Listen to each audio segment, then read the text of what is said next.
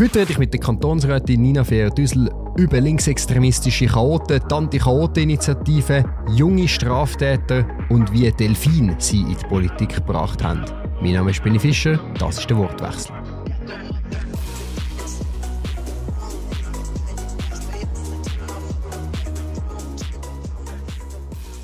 Liebe Zuhörerinnen und Zuhörer, ganz herzlich willkommen zum heutigen Wortwechsel. Ich begrüße ganz herzlich Kantonsrätin Nina Fehr-Düssel.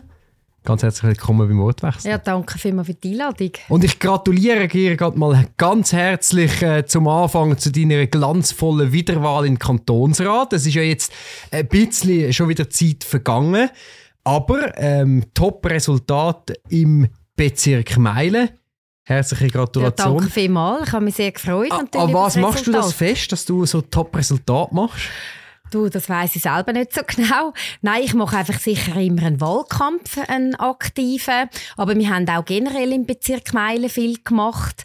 Und ähm, es hat mich natürlich gefreut, dass mich die Leute so offenbar überzogen sind. Ja, ja aber es ist ja jetzt nicht nur jetzt bei dieser Wiederwahl im Kantonsrat. Du hast ja auch letztes Mal auf der Nationalratsliste einen grossen Gump gemacht, muss man sagen. Ähm, also das ist wirklich beachtenswert. Irgendein Geheimrezept muss ja da rum sein. Das haben mich Leute auch schon gefragt. Und eigentlich mache ich eigentlich die normalen Massnahmen, also so übliche Programme eigentlich. Und man weiß ja nie so genau, was denn wirklich am meisten zum Erfolg beigetragen hat. Aber ich denke, es ist eben ein Sammelsurium an Massnahmen, auch Standaktionen. Es ist bei mir meistens nicht einmal das Budget, das ist meistens klein, sondern eigentlich mehr so ein bisschen Manpower halt, dass ich selber auf die Straße Womanpower. Oder Womanpower, müsste man sagen, natürlich heutzutage. Es ja. geht nicht ums politische Korrektsein, aber eben, du bist natürlich auch sehr sympathisch und direkt bei den Leuten. Also ich äh, kenne das ein bisschen. Mein Budget war nicht so überragend. Gewesen. Aber man kann viel äh, wettmachen, wenn man den direkten Kontakt ja. mit den Leuten pflegt. Und ich glaube, es hilft auch noch ein bisschen, wenn ich halt recht vernetzt bin. Ich kenne auch Leute aus allen Bereichen ein bisschen berufliche Stationen, aber auch über Kind natürlich auch. Und ich bin auch im Leben schon ein paar Mal gezügelt und das hilft vielleicht auch ein bisschen, dass man ein, bisschen ein breites Netzwerk hat. Unbedingt. Wir haben wieder ein Wochenende gehabt, mit Chaos in der Stadt Zürich. Ja. Mittlerweile hat man fast das Gefühl, du liest die Zeitung und sagst, du hast wieder irgendwelche Chaoten, die wieder die Stadt zusammengeschlagen haben, Zeug verspreit haben und alles. Und es, es, ist, es ist schon so wie, wie, wie abgenützt, man ist so wie abgestumpft. Man hat so ein das Gefühl, ja, das gehört irgendwo zu dieser Stadt Zürich mittlerweile. Äh, Geht es dir auch so?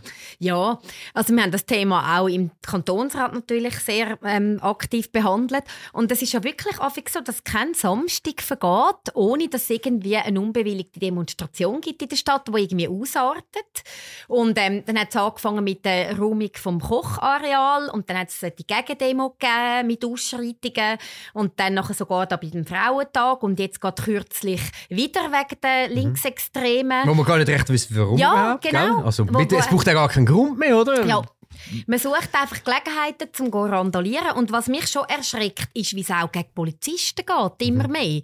Dass da selbst äh, der Leiter von der Polizei vermöbelt worden ist. Und es ist einfach unglaublich, was die Polizisten auf sich nehmen müssen.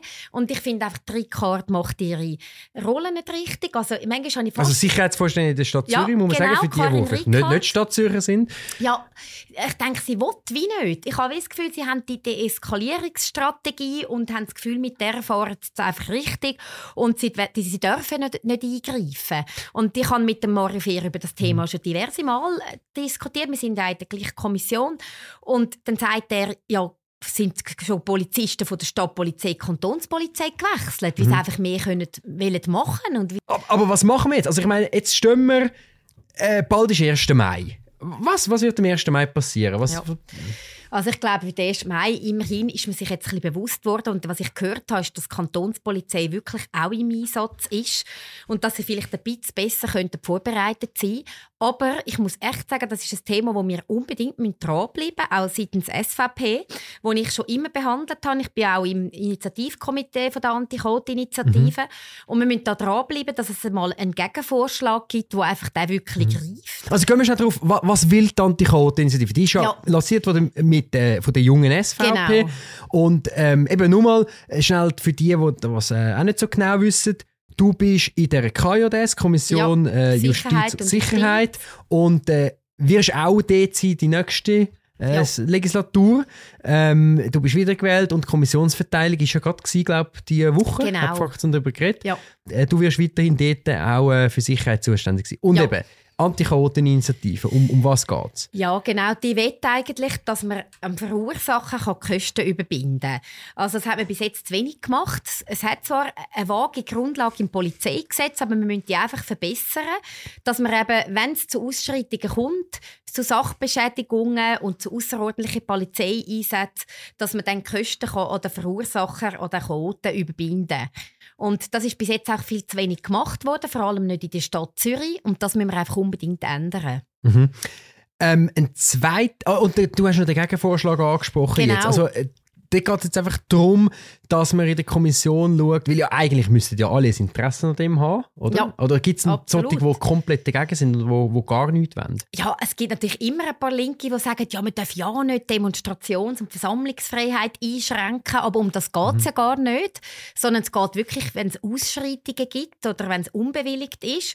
Und was eben genau die Initiative auch noch will, die Anti-Code-Initiative, ist, dass es eigentlich eine Bewilligungspflicht braucht für grössere Veranstaltungen. Und ähm, das sind so die zwei Punkte. Und jetzt der Gegenvorschlag geht in die richtige Richtung vom Regierungsrat, aber der verlangt eigentlich Vorsatz. Also der sagt eigentlich, man könnte die Kosten einfach überbinden, wenn es vorsätzlich ist. Und das mit der Bewilligungspflicht hat er auch nicht drin. Und das ist eigentlich das, was wir anwenden, dass wir sagen, wir müssen noch ein bisschen Verbesserung herbringen. Aber beim Vorsatz, also es heisst dann immer, äh, für die, die jetzt nicht so juristisch bewandert sind, oder? Jemand muss die Verantwortung übernehmen für so eine Demo. Und ich meine, bei der Bewilligungspflicht, ich habe sowieso ein riesen Fragezeichen. Ich, ich bin ja immer davon ausgegangen, dass man eine Bewilligung braucht für eine größere Veranstaltung. Also ich habe ja auch schon große Veranstaltungen geplant und ich meine, in der Stadt Zürich ist es fast ein Ding der Unmöglichkeit. Du musst ja da Verkehrskonzept und Sicherheitskonzept und Abfallkonzept und blablabla, musst ja alles haben, dass du überhaupt irgendetwas bewilligt bekommst. ja. Und die haben das Gefühl, sie können einfach da schnell einen grossen Aufmarsch durch die ganze Stadt machen. Ja. Also, und wie, wie ist denn das? Jemand muss man ja dann können als Verantwortliche benennen. Also, Mhm. Und, und wenn es unbewilligt ist, dann muss eine Polizei können Leute rausziehen und sagen, ihr seid jetzt da dabei gewesen. Du sagst es genau. Ich meine, sie haben eigentlich jetzt schon die Möglichkeiten. Ich meine, wenn man zum Beispiel gegen das Vermummungsverbot verstößt, oder viele sind ja auch vermummt, dann hätten sie jetzt schon die Möglichkeiten. Oder sobald es eigentlich zu Gewalt gegen Polizisten geht oder zu Sachbeschädigungen, dann könnten sie jetzt schon eingreifen, aber sie machen es Sie machen es einfach nicht. nicht. Also Vermummung, wenn du die Bilder siehst von dem letzten Wochenende, jenste dort Ja. völlig vermummt gewesen. Wir haben das Vermummungsverbot bei Demonstrationen, glaube ich, schon vorher ja gehabt. Wir Ja, haben jetzt noch das Verhüllungsverbot in der Bundesverfassung. ja, Es wird einfach nicht ja. durchgesetzt. Ich habe wirklich das Gefühl, es ist ein bisschen das Problem von der politischen Gesinnung von der Stadt. Weil ich glaube, im Kanton sieht es ein bisschen anders aus. Und da müssen wir jetzt auch von kantonaler Seite her einfach her schauen. Und ähm, ich hoffe wirklich sehr, dass, dass wenn das fürs Volk kommt, dass dann nicht nur der Gegenvorschlag, sondern unsere Initiative angenommen wird. Weil, was ich so höre im Volk, ist die Meinung relativ klar. Und das sind nicht nur SVPler, die sagen, so kann es einfach nicht mehr weitergehen. Ja, also die Leute haben wirklich die Schnauze voll von diesen Chaoten und, und eben auch immer von diesen Verharmlosungen von linker Seite. Genau. Und man sagt dann immer noch, ja, man muss deeskalieren Mhm. und so. Und die Polizei ist ja noch ein bisschen schuld. Die Polizei hat ja provoziert und so. Mhm. Aber ich glaube, die Leute haben wirklich die Schnauze gestrichen das voll ist von dem. so. Sie zahlen auch alles mit ihren Steuern. Und wenn man irgendwie zehn Minuten zu lang parkiert in der Stadt, hat man garantiert einen Bus. Aber Mhm. wenn man da kann gehen, randalieren dann hat es irgendwie keine Mhm. Konsequenzen. Und was wir eigentlich wollen, ist, dass man die Leute dann auch tut, ähm, kontrollieren und halt auch Personalien aufnimmt und dass man entsprechend dann auch die Kosten überbinden kann. Wenn wir jetzt Wette abschließen für den 1. Mai. also, meinst du, sie, würden, sie werden am 1. Mai mehr eingreifen? Besser eingreifen? Also ich denke, sie sind sicher mit einem besseren Aufgebot, was Ja. ich bis jetzt ein bisschen vernommen habe, dass die Kantonspolizei recht unterstützen wird. Aber Aber- Kantonspolizei kann nur unterstützen, wenn die Stadt sie anfordert. Genau. Oder? Der Kanton Ja. kann ja nicht einfach sagen, hey, Genau. die Stadt, ihr habt es nicht mehr im Griff, offensichtlich, und jetzt kommen wir. Ja. Sondern sie müssen quasi warten, bis die Stadtpolizei sagt, okay, jetzt dürfen ihr uns helfen. Das ist so. Und in dem Fall weiß ich, dass die Kantonspolizei auch gesagt hat, ja, aber wir, wir möchten dann auch können eingreifen, wenn es eskaliert. Und jetzt ist man glaube ich so verblieben und, und von dem her hoffe ich jetzt mal das Beste, aber es wird garantiert wieder Ausschreitungen geben. Mhm. Ja, und natürlich viel Sachbeschädigungen, Mhm. Vandalismus und so. Aber das wird dann einfach ähm, irgendwie durch. Und der Gewerbler hat zum Schluss auch wieder zu zahlen, wenn da irgendwelche Scheiben eingeschlagen Mhm. werden. Es ist so, ja. Ja, weißt du, man kann lange von, von Demonstrationsfreiheit reden und so, was ich übrigens auch persönlich sehr wichtig finde. Aber ich meine, die ältere Dame, die gerne möchte posten in Ruhe und unbehelligt, die hat ja auch ihre Freiheitsrecht und wird auch ihre Freiheit eingeschränkt, wenn, wenn da äh, plötzlich so eine, so eine Meute irgendwie schwarz gekleidet Genau. äh, dort aufmarschiert. Ja, und ich meine, es ist halt einfach erschreckend, wie die Gewalt generell äh, Bereitschaft aufgeht. Also ich habe jetzt auch die letzte Kriminalstatistik angeschaut und gesehen, dass halt einfach die Schweiz nicht mehr so das sichere Land ist oder der Kanton Zürich, was immer war.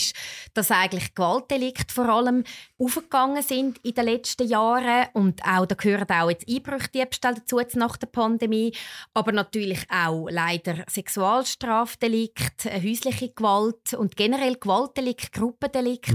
Das ist schon etwas, was ich erschreckend finde. Und auch wenn es die Linken nicht gerne hören, es hängt halt auch ein bisschen mit der Zuwanderung zusammen.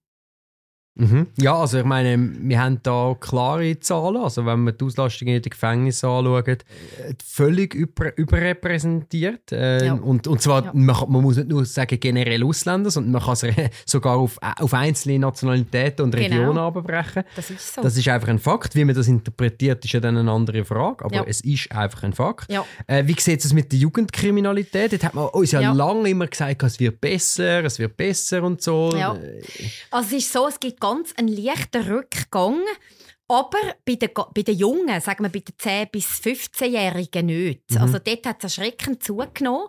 Es hat leider ein paar Fälle gegeben von wirklich Jungen, was was was schlimm eskaliert hat, auch Bandendelikt. Und bei den etwas Älteren, sagen wir bei den 15- bis 18-Jährigen, hat es einen ganz leichten Rückgang gegeben, aber auch dort ähm, ist es immer noch erschreckend hoch. Und ähm, das ist halt schon auch etwas, wo ich dran bin, wo ich mir auch sage, die werden immer jünger und brutaler leider. Und gerade die Gruppendynamik und ähm, jeder siebte Jugendliche ist bewaffnet. Und da müssen wir schon auch anschauen. Also auch als Eltern sage ich mir, wenn die Kinder ein bisschen älter sind und vielleicht mal in den Ausgang gehen, dann wollte ich eigentlich nicht mit einem mulmigen Gefühl daheim hocken. Und ähm, das ist schon auch etwas, was ich erschreckend finde. Und ich sage mir, es braucht halt Polizeipräsenz an den neurologischen Stellen oder auch manchmal im Ausgang. Und dann ähm, an der Schulenprävention. Aber manchmal braucht es halt auch entsprechend Strafen und Massnahmen, die auch funktionieren. Also es ist schon gut, dass es bei den Jugendlichen hauptsächlich Massnahmen Mhm. gibt. Aber in einem Wiederholungsfall oder wenn jetzt jemand wirklich ein erschreckendes Delikt begangen hat, sollten eigentlich auch Strafen möglich sein. Mhm. ja, auch eine Gefahr für die, für die Gesellschaft ist. Genau. Also es hat ja sehr schockiert, gerade in letzter Zeit wieder auch, auch in Deutschland zum Teil sind ja Fälle bekannt Genau. worden, wo Jugendliche wirklich eben so in, in, in Banden quasi äh, ein Opfer äh, ja, aufs Übelste gequält haben.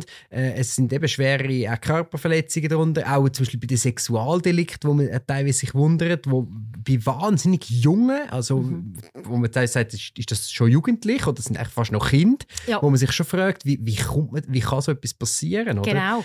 Das Gute ist ja, in der Schweiz ist ja die Strafmündigkeit eigentlich schon ab 10-jährig. Mhm. Und in Deutschland ist sie viel später. Und ich finde das richtig in der Schweiz, dass wir eigentlich sagen, schon ab 10 ist man strafmündig. Klar, man kommt dann nur Massnahmen über, aber trotzdem. Mhm. Aber ich meine im. Ernst, warum, warum äh, sticht das 13-jähriges Mädchen äh, äh, also als anderes an? Oder das zweite, Mhm. das dritte, äh, gehen sie auf eine los? Oder, oder eben, wie kommt es zu, zu Sexualdelikt bei 10-, 11-jährigen Kindern? Ich meine, also... Da müssen wir nicht lange fragen. also, das ist ja auch eine Frage von der Erziehung vom Elternhaus. Natürlich. In, was für eine Gesellschaft wachsen die auf? In, in was für eine Kultur, was für ein Umfeld, Ja. dass so etwas vorkommt? Oder? Ja. Dort muss man ja den Finger anheben. Es ist genau so. Die Eltern haben da auch ihre Verantwortung. Die müssen auch ihre Erziehung richtig machen. Und es kommt natürlich auch dort darauf an, in was für einem Umfeld das Kind aufwächst. Und die Schule hat sicher auch noch ein bisschen Mitverantwortung. Und einfach generell das ganze Umfeld. Aber ich finde es wirklich erschreckend. Und äh, ich war auch schon im Seminar zu diesem Thema. Ich habe mich schon immer ein bisschen auf das Thema spezialisiert. Und dort hat es auch keine schlüssige Antworten gegeben. Man hat einfach mutmaßen, dass äh, die Jugendlichen heute halt viel mehr in den Social Media, Media sind. Es gibt auch mehr Mobbing oder mehr auch sagen wir, Games mit Gewalt. Oder gerade die jungen Männer, die so die neue Männlichkeitskultur haben, so ein bisschen die, die Coolen sein und dann die Gruppendynamiken, die es zum mhm. Teil gibt. Und, und natürlich auch die Ausländer, die halt vielleicht ein, ein anderes Frauenbild haben. Und alles, was da reinspielt. So patriarchale Kulturen. Ja, also ich meine, genau. bei den Games und so würde ich dir äh, massiv widersprechen. Ich glaube, wenn man schaut, wie viele Leute, äh, wie viele Junge irgendwelche Games spielen. Äh, dann müsstest du ja irgendwo jeden Tag einen Amoklauf haben. Das und, kommt auch nicht von mir. Oder, ich sage nur, was genau, im Seminar okay. gesagt ich finde worden dort macht man sich sehr einfach, Nein, oder? Wenn man so. meint, okay, wenn jetzt einer irgendwie mal äh, ein, ein Shooter-Game gespielt hat, dann äh, ist er wegen dem gerade irgendwie gewaltaffin oder so. Natürlich Das finde ich, find ich ein bisschen lächerlich. Mhm. Ähm, sondern es geht wirklich nicht darum, was hat jemand auch für ein Menschenbild, oder? Ja. Äh, und, und das wird halt schon sehr stark von, von die Heime mitgegeben und, ja. und von die Heime geprägt.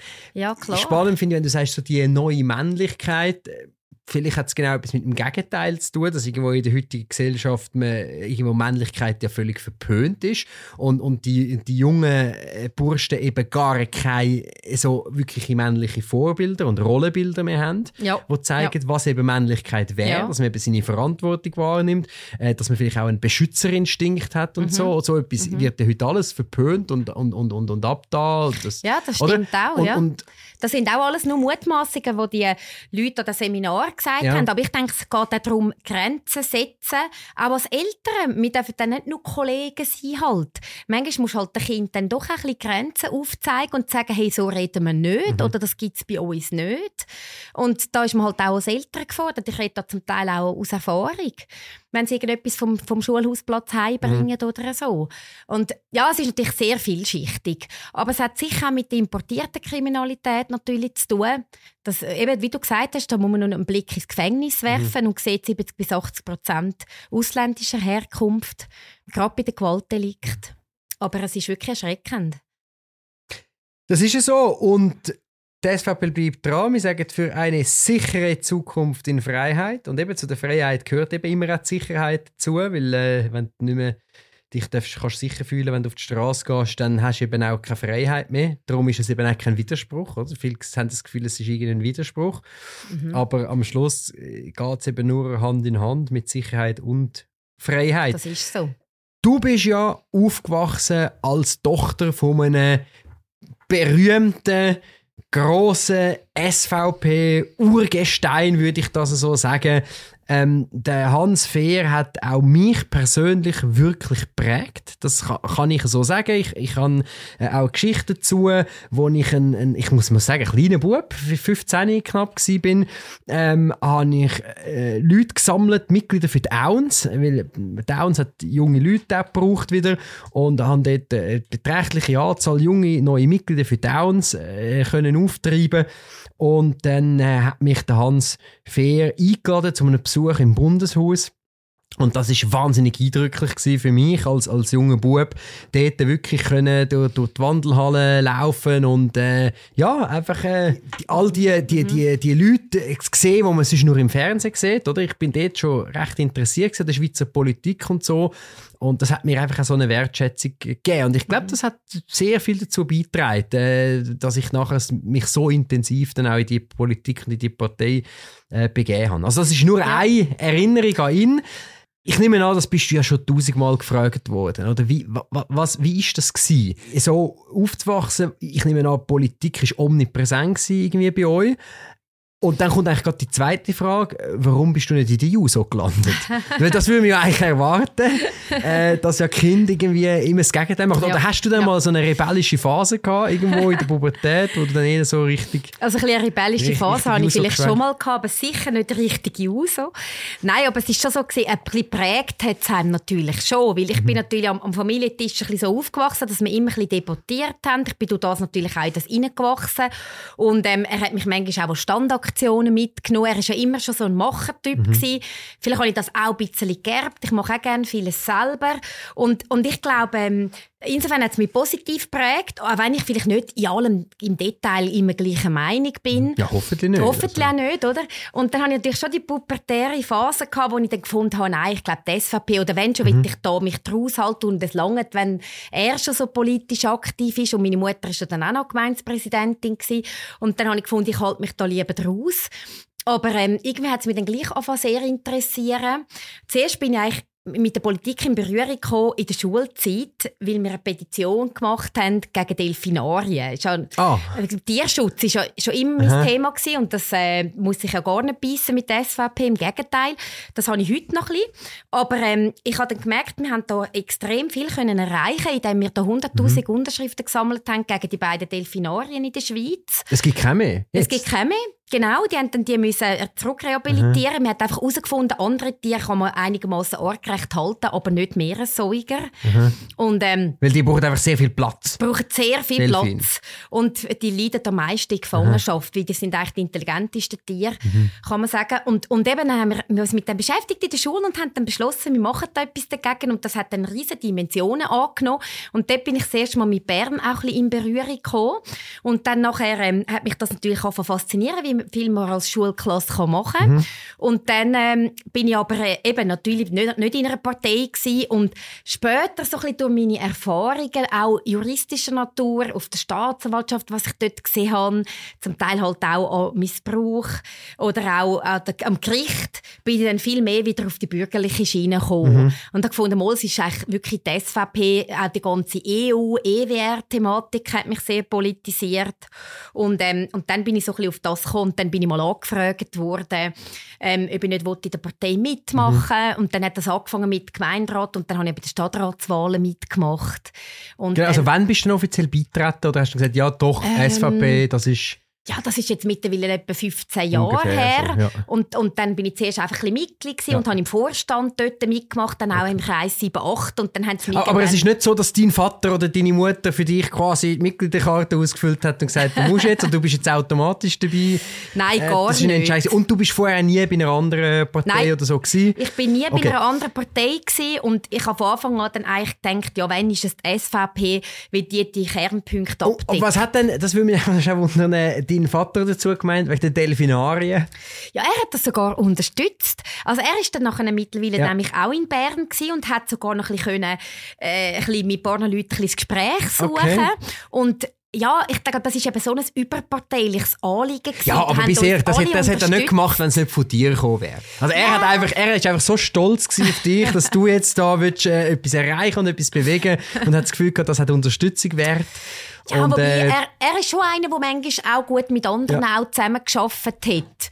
Und wir haben ihn, glaube ich, auch geschätzt für das. Und ähm, ja, er ist natürlich auch ein Tierfreund, kann man sagen. Er ist auch auf dem Bauernhof mhm. aufgewachsen.